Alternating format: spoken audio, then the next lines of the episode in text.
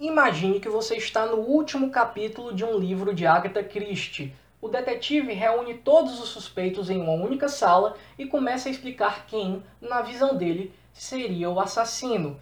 Ele tem argumentos coerentes e até demonstra algumas evidências, mas você sabe que a pessoa que ele está acusando é inocente, porque você testemunhou o crime com seus próprios olhos.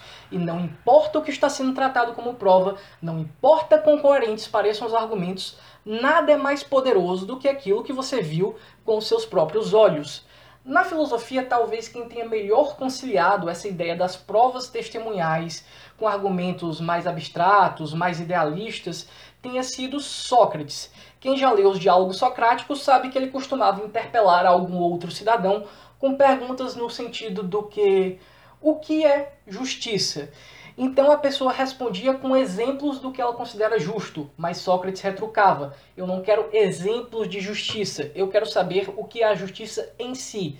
Então, refletindo sobre experiências que a própria pessoa viveu, elas chegavam uma conclusão sobre o que há em comum em todas essas experiências consideradas justas, e aí ela atingia um conceito mais abstrato e mais elevado. Nesse sentido, pelo menos a um nível retórico, a filosofia de Sócrates ganhava peso por estar ancorada em experiências que as próprias pessoas, os próprios interlocutores dele testemunharam. Não é como se Sócrates estivesse mostrando algo novo, é como se ele estivesse apenas tirando um véu que encobria algo que as próprias pessoas já haviam visto. E é por isso que eu considero que Sócrates seja não apenas um dos maiores filósofos da história, mas também um dos maiores comunicadores.